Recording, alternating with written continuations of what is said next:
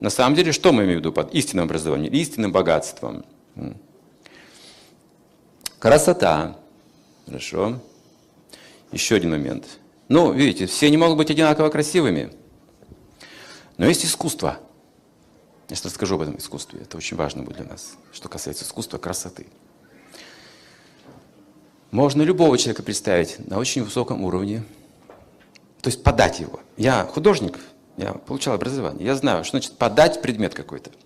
Есть целая культура дизайна, которая существует для того, чтобы прорекламировать какую-то дрянь. И мне, меня с самого начала настраивали все специалисты, что важно, как ты подашь эту вещь еще. Не то, что ты там вот создал, а вот именно подача важнее всего. Антураж какой ты создашь для этого. Вот что важно. Это что касается красоты.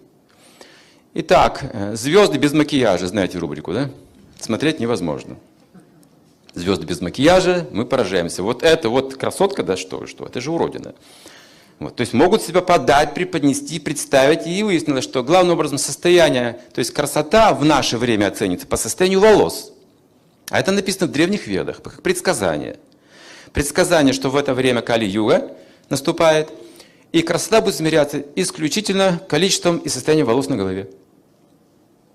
Поэтому этому сейчас придется огромное-огромное как бы значение. Вот эти всевозможные бесперхоти, шампуни, блеск, там вот их эластичность. И вот сравните, вот одна, э, одна фотография с такими волосами, другая с такими. Вы не узнаете, как подано все, как прекрасно. Черты лица оказались не так уж и важны. Вот пропорция это не так важно, а как важно состояние кожи и состояние волос. И ну там вы уже знаете, как чуть-чуть того, чуть-чуть всего, там, там, там, там, там, и уже все можно выходить. Ну, пластическая операция еще может быть какая-то там, на затылке можно подтянуть кожу тут, на спине тоже узел завязать.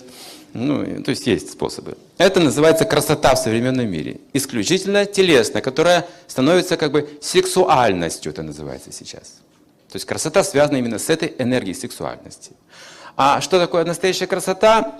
Это невозможно сейчас понять вот в этом сознании. Потому что где точка отсчета? Ведь правда же волосы очень красивые на своем месте здесь. А если вы их в тарелке из тарелки супа вытаскиваете пучок волос? Ой, какой ужас вообще. Какой, безобразно, отвратительно все. Видите, один тот же объект, относительно, с чем будем соизмерять. И нынешняя культура соизмеряет красоту сексуальностью. Именно исключительно с молодым состоянием тела, с блестящей кожей, с запахом, с плотной этой такой твердой, упругой фигурой, вот это называется красота. Точка отсчета – сексуальность, видите. А ведическая культура говорит совершенно о другом. Ничего общего с сексуальностью красота не имеет. Есть красота души. Есть история такая распространенная о жидкой красоте, я вкратце расскажу, потому что здесь есть гости. Жидкая красота, у нас даже спектакли стали очень интересные, хорошо играли. Сюжет такой, что в одну очень красивую и возвышенную духовными качествами девушку – влюбляется какой-то похотливый юноша и преследует ее. И в конце концов, ей это неприятно, вот такие чувства, такие похотливые к ней. И она говорит, хорошо, давай поговорим. Что тебе во мне нравится? Почему ты так вот за мной постоянно ходишь, преследуешь меня? Чего ты добиваешься? Ну как чего? Я хочу твою красоту. Ты очень красивая. Я люблю твою красоту. Сказал, хорошо, так, красоту, ладно.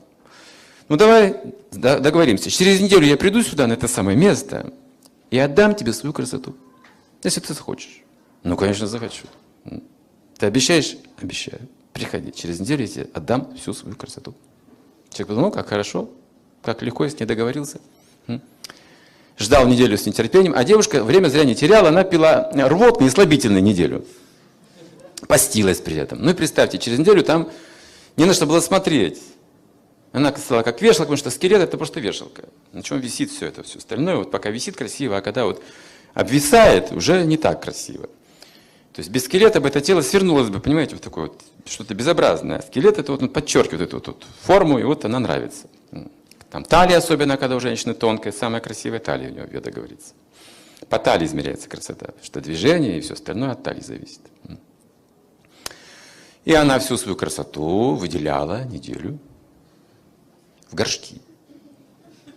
Складывала, закрывала, герметизировала и на тележку складывала. Чтобы предложить любимому человеку. Значит, он же ждет эту красоту, правда же? Вот через неделю она пришла туда, оделась похуже, в какое-то тряпье, не накрасилась, волосы не завела там, не знаю, не без блеска. Пришла, он ее не узнал вообще, в принципе. Он ждал, где же эта красавица. Она стояла и смотрела на него. Ты не меня ждешь? Не-не-не, простите, нет, вы тут не видели такую красавицу? Так ты должен узнать, что это я. Когда он узнал, был в шоке. Погоди, а где же твоя красота? Мне же нужна твоя красота. А красота вот здесь в телеге, вот бери вот эти горшки, сколько угодно.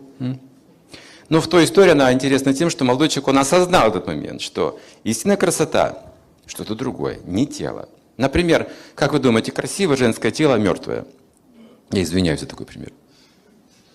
Вот молодая, красивая, мертвая женщина. Если даже она в мертвом виде вас привлекает, то с вами что-то не в порядке. Но в жом еще ладно, ну можно согласиться иногда. Она все-таки шевелится, дышит там, как-то реагирует. Но если у вас уже мертвое красивое тело привлекает, что-то с вами нужно лечиться, конечно же. Но на самом деле веды говорят, что разумный человек даже живой формой женщины не привлекается. Он должен увидеть там другую красоту. То есть почему? Причина – жизнь. жизнь. И вот эти качества жизни – это уже критерий красоты. Что касается обычного, вот этого ложного, он ищет внешней красоты как бы представительство из себя делает какое-то, что на самом деле не отвечает его внутренним качествам. То есть это называется э, приманка. Приманка. Крючок, и на крючке приманка. Вот, кто клюнет? То есть женщина надевается так, чтобы привлечь мужчину. А какого мужчину вот таким образом? Возвышенного? Только похотливого. Вот такие отношения завязываются на этом уровне. Там всегда есть какие-то интриги, какие-то интересные тайные встречи завязываются, если вы красивы, образованы, если вы богаты, то там, конечно же, будет много игр, вот этих вот сексуальных игр в такой среде.